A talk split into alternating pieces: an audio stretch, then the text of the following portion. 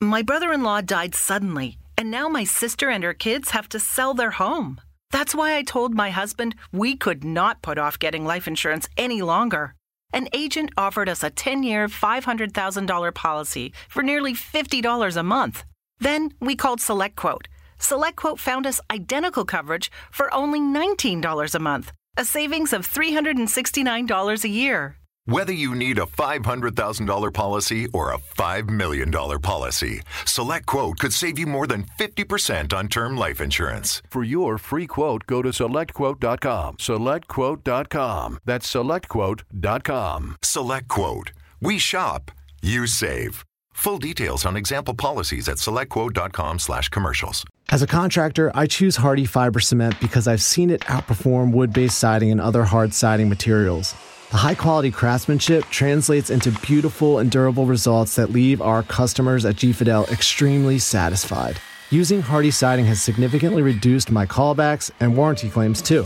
At James Hardy, we're here to support you, from training materials to resources that can help you generate a greater profit. Learn more about growing your business with us at jameshardy.com/build.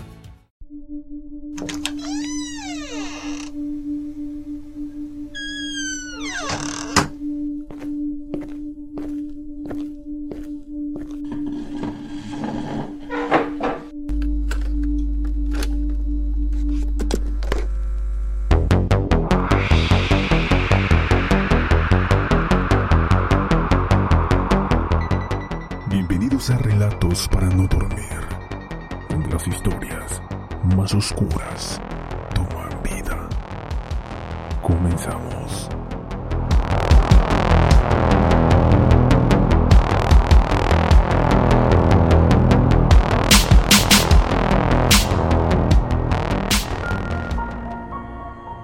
Personalmente pienso como decía el apóstol San Pablo en Romanos capítulo 7 versículo 15.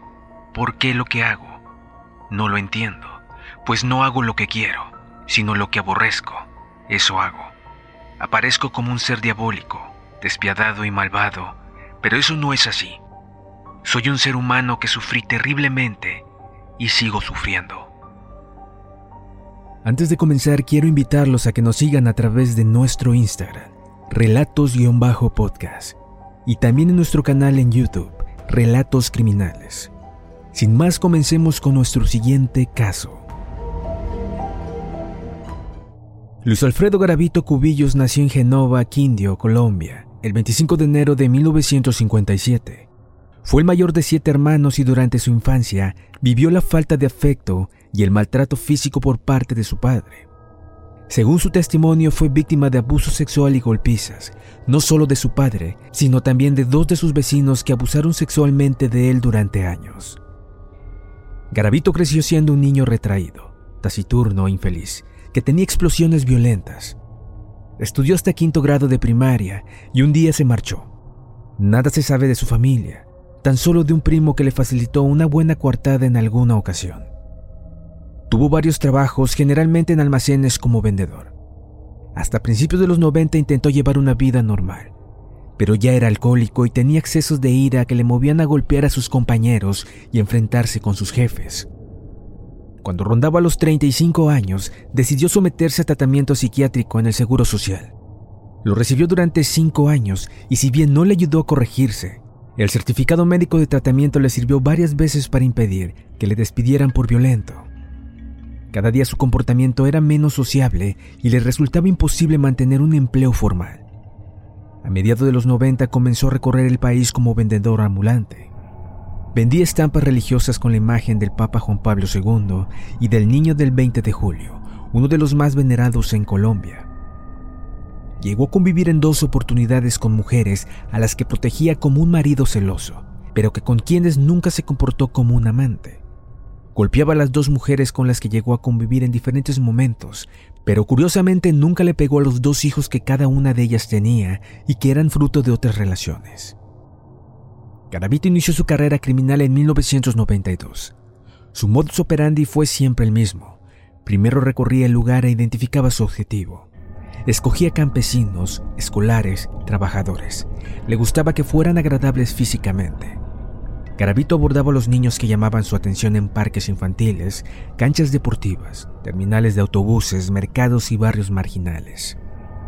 En repetidas ocasiones se hizo pasar por vendedor ambulante, monje, indigente, discapacitado y representante de fundaciones ficticias en favor de niños y ancianos. Usaba además sobrenombres y alias. Era conocido como Alfredo Salazar, el loco, Tribilín, conflicto y el cura. A lo largo de su vida el aspecto físico de Garavito fue siempre cambiante. Sus objetivos eran chicos de entre 6 y 16 años, de bajo nivel socioeconómico. Tras entablar conversación con ellos, les ofrecía dinero y los invitaba a caminar a algún sitio despoblado. Cuando los niños se cansaban, Garavito los atacaba. Luego sacaba una libreta y anotaba fecha, lugar y rayitas, y una raya por cada niño muerto. En su casa, que ya solo utilizaba de guarida, escondía los recortes de periódicos que hablaban de los niños que desaparecían, las pesquisas policiales que nunca lograban desvelar lo ocurrido y el drama de las familias. También un calendario de pared o almanaque donde iba señalando las fechas de sus crímenes. En la desfigurada psiquis de Garavito se había establecido la fatídica asociación entre el dolor ajeno y el placer propio.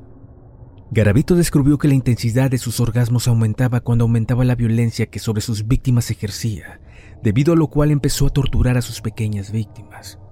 Sin embargo, el nacimiento de esa oscura faceta no liquidó su conciencia moral, la cual si bien no servía para frenarlo, sí que servía para atormentarlo. Fue entonces que intentó darle una explicación bíblica a sus actos y su religiosidad se volvió compulsiva, haciéndolo buscar no solo perdón y redención, sino castigo para sus pecados. Tan grandes eran sus remordimientos que a veces, sacudido por la angustia, se levantaba desorientado en medio de la madrugada, recordando cada violación que acudía a su mente reviviendo las terribles escenas en que sus inocentes víctimas una vez más lo miraban con los ojos desorbitados por el dolor y el terror. No ya para traerle placer, sino profusas lágrimas que resbalaban por su rostro y luego sorprendentemente eran seguidas por sarcásticas risas suscitadas por la evocación del sádico gozo. Garavito tenía dos lados. Uno lo impulsaba a violar y torturar niños. El otro lo hacía llorar de remordimiento. Recitar versículos de la Biblia en voz alta con fervor bueno, nos vamos. Aquí tiene su cuenta. Espere, ¿10 mil dólares? Así es, las cervezas, hamburguesas, salitas, postre, la multa por conducir borracho a casa, licencia suspendida, días de cárcel, días de trabajo perdidos. Ya sabe, todo lo que involucra obtener un DUI. Bueno, y lo que quiera dejar de propina. No pagues el precio de tomar y manejar. Te puede salir caro. Maneja tomado y serás arrestado. Un mensaje de Netza y anhelar el perdón de Dios. Para su lado sangriento tenía una libreta en que apuntaba el nombre de cada niño violado y para su lado bueno tenía una libreta azul en la que anotaba cada versículo aplicable a su crisis. Para 1997, Carabito había sumado decenas de cadáveres. La policía encontró 36 cadáveres putrefactos de niños en las afueras de la ciudad de Pereira. Solo en ese momento se abrió una investigación. Las explicaciones policiales indicaban varias líneas sectas satánicas, tráfico de órganos y prostitución infantil. El 23 de julio de 1998 aparecieron tres cadáveres más en Genova. Durante la investigación y por casualidad, se supo que en otra zona del país se había enviado una orden de captura contra Luis Alfredo Garavito Cubillos por la violación y muerte de un niño. Meses después se descubrieron 12 osamentas de niños a las afueras de Villavicencio. Uno de ellos había sido decapitado. Días más tarde se encontraron nuevos cuerpos. Pertenecían a nueve niños, de edades comprendidas entre los 7 y los 16 años. El 22 de abril de 1999, en la Plaza Centauros de Villavicencio, Garavito se dirigió a un chico llamado John Iván. Cuando estuvo cerca de él, le mostró un cuchillo, obligándolo a subir con él en un taxi. Siguiendo sus órdenes, el niño hizo el trayecto en el taxi en completo silencio, hasta llegar a las afueras de la ciudad. Garavito llevó al niño detrás de una alambrada. Obligó a John Iván a quitarse la ropa. Lo ató y lo hizo caminar hasta que el cansancio no le permitió continuar. Entonces intentó violarlo, pero en ese momento se desató el nudo del pañuelo que cubrió su boca y comenzó a gritar. Otro niño que escuchó los gritos de John Iván se acercó para ayudarlo. Garavito, al ser descubierto, desató a John Iván para ir a esconderse en el bosque, pero este consiguió escapar. Los dos niños corrieron y consiguieron huir. Otro niño que consiguió salvarse después de ser agredido sexualmente por Garavito fue Bram Fernetti. Los testimonios de John Ivan y de Bram Fernetti serían claves para la condena de Garavito. El 24 de junio de 1998, los cuerpos de tres niños de 9, 12 y 13 años fueron hallados sin vida en la finca La Merced, en Genova, con evidentes signos de tortura y desmembración de las extremidades. Los menores fueron vistos por última vez cinco días antes en el parque central del municipio en compañía de un adulto, quien al parecer les ofreció dinero para que lo ayudaran a buscar una res en las fincas cercanas a Genova. Este caso inició una alarmante ola de desapariciones de niños en más de 11 departamentos de Colombia. A raíz de ello, se creó una comisión espacial de investigadores de la Fiscalía General de la Nación, con base en un cruce de información entre la policía de Tunja, Armenia y Pereira, se logró establecer que los casos de desaparición de menores en esas ciudades guardaban similitud, ante lo que se conformó un álbum con fotografías de 25 posibles sospechosos. Asesinatos similares ocurrieron en los departamentos del Meta, Cundinamarca, Antioquia, Quindio, Caldas, Valle del Cauca, Huila, Cauca, Caqueta y Nariño. En julio de 1999 se celebró una reunión cumbre en Pereira, con todos los investigadores, fiscales y equipos científicos comprometidos con cada uno de los casos. En la mayoría de las escenas de los crímenes de niños se hallaron elementos comunes. Fibras sintéticas de ataduras, bolsas plásticas, botellas y tapas de bebidas alcohólicas. Mediante el cruce de información entre los diferentes equipos policiales, se estableció que una de las fotografías del álbum, con el nombre de Bonifacio Morera Liscano, correspondía en realidad a Luis Alfredo Garavito Cubillos, el 22 de abril de 1999, miembros del Cuerpo Técnico de Investigación de la Fiscalía capturaron infraganti a Garavito en Villavicencio, en los momentos en que intentaba agredir sexualmente a un menor. Pese a que Garavito dio un nombre falso, la policía lo identificó gracias a sus huellas digitales. Lo interrogaron durante horas. Cuando se vio acorralado por el fiscal que le interrogaba, Luis Alfredo Garavito cayó de rodillas, soltó el llanto y pidió perdón por lo que había hecho y dijo que iba a confesar sacó su pequeña libreta negra y detalló uno a uno todos sus crímenes. Confesó ser el responsable no solo de la muerte del menor hallado en Tunja, sino también de los tres niños de Genova y de otros 172 crímenes cometidos contra niños y adolescentes en 11 departamentos del país entre 1992 y 1998. Garavito se convertía así en el segundo asesino en serie más prolífico de la historia contemporánea.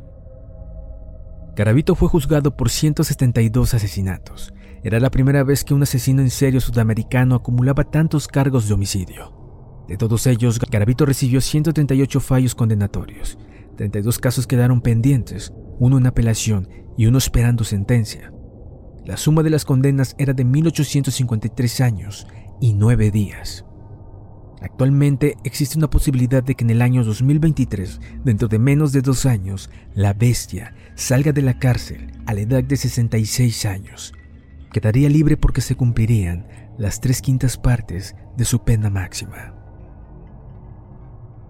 Si te ha gustado nuestro programa, no olvides seguirnos y nos vemos en otra emisión.